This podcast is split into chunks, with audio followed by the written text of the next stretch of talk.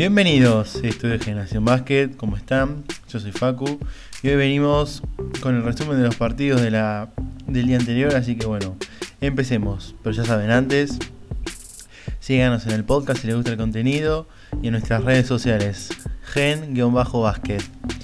Bueno, empecemos gente, empecemos con los partidos que tuvieron ayer. Ayer tuvimos la vuelta de Lebron a las canchas, tuvimos eh, el partido de los Lakers contra los Dallas Mavericks, el cual estuvo bastante bueno. Eh, los Lakers dominaron todo lo que es el primer tiempo porque jugaron Davis y LeBron, pero después se tuvieron que sentar, lo sentaron. Y eso lo aprovechó muy bien Dallas, que al final pudo, pudo quedarse con el partido con un Seth Curry bastante inspirado, con 6 de 6 en triples. Bastante bien, es uno de los mejores en porcentaje de triple, lo supera a su hermano, a, Stephen, así que se nota, se nota la familia Curry como es eh, a la hora de, tirar triples. Eh, y bueno, además de eso tuvimos el debut de Jared Smith, además de Dion Waiter, que estuvieron bastante bien. Dion Waiter con 9 puntos y Jared Smith metió una bandejita. Pero bastante bien, son grandes grandes refuerzos ahora pensando para lo que viene en playoffs para, para los Lakers, pero bastante bien. Eh, tuvimos también eh, por parte de Dallas, tuvimos a, a Doncic con 14 puntos y 6 asistencias. Y ahí quedaron un par de un par de anécdotas, por ejemplo el tapón que, le hizo Bob Marcianovich a, Dwight Howard, que, se ve la frustración, de, se, se notaron los 2 metros 21 de, el jugador de alas que le metió un taponazo sin saltar, no fue, fue muy gracioso. Pero fue muy, muy buen partido, así que bueno. Y por otra parte tuvimos otro partido que fue Portland contra los Pacers, que volvió de la lesión, uno que se había lesionado feo. La temporada pasada volvió Nurkic con bastante buenos números, con 14 puntos y 8 rebotes. Además de Zach Collins, que también están lesionados, los dos grandes lesionados que tuvo este año Portland y por eso venía está peleando por entrar a playoff, así que bueno, bastante bien que haya vuelto esta pareja interior que, aporta mucho a la hora de, de, lo que es el juego interior, así que bueno. Eh, además de eso tuvimos por parte de los países a Justin Holiday que estuvo bastante inspirado, que fue el máximo anotador.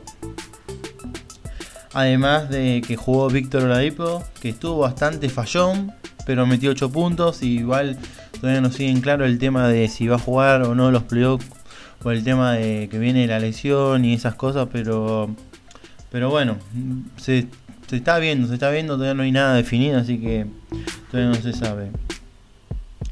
Eh, además de eso tuvimos el otro partido, Milwaukee contra San Antonio, donde hubo una particularidad, donde Greg Popovich no dirigió los Spurs, dirigió Becky Hammond. Eh, la verdad fue, fue raro ver, ver al banco con de los Spurs sin, Greg Popovich, pero bueno, estuvo bueno.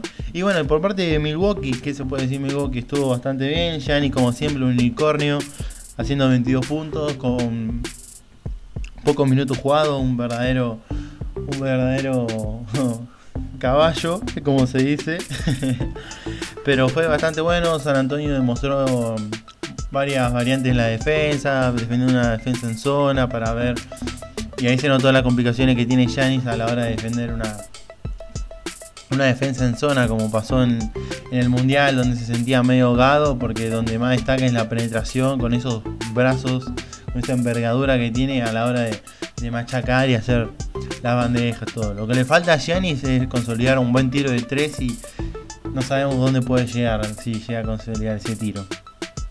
Bueno, aparte de eso, tuvimos a Looney Walker con 14 puntos y acá también quedó un póster grandísimo que, le cobraron falta, falta en ataque a True Evans contra el hermano de, de con Tanasis que, quedó bastante lastimado después de, esa volcada que fue fue muy buena volcada pero bueno cobramos falta en ataque bueno, y por parte del último partido que tenemos acá es el de mm, Phoenix, Phoenix Suns contra Utah Jazz, que, que fue un partido bastante raro, no se vio bastante bien el tema de, del ritmo,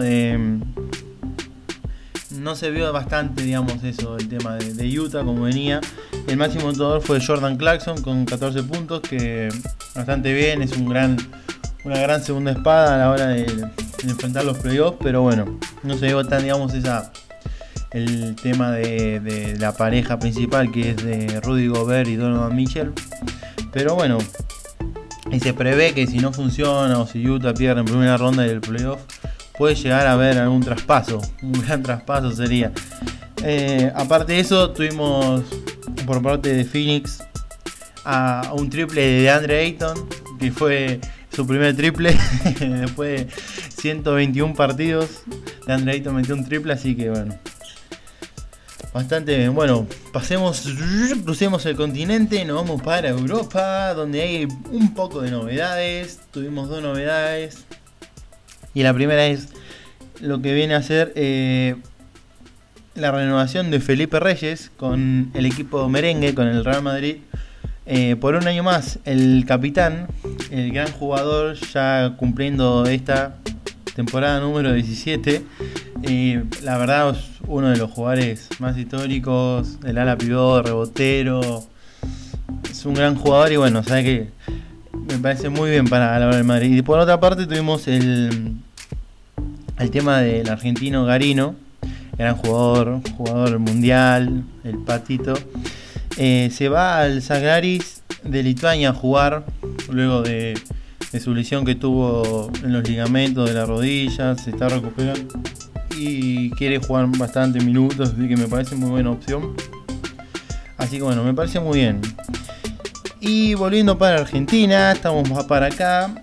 Sigue el éxodo, como siempre, de los jugadores que se están yendo, pero eh, estuve viendo informes, artículos y hay un gran artículo de uno contra uno donde están hablando el tema de que esto puede afectar el nivel de la competencia en sí, pero a la vez tiene un efecto secundario que es bastante que bastantes jugadores de la Liga de Ascenso que hay acá en Argentina, de la Liga Argentina, van a tener su chance de poder jugar en la Liga Nacional.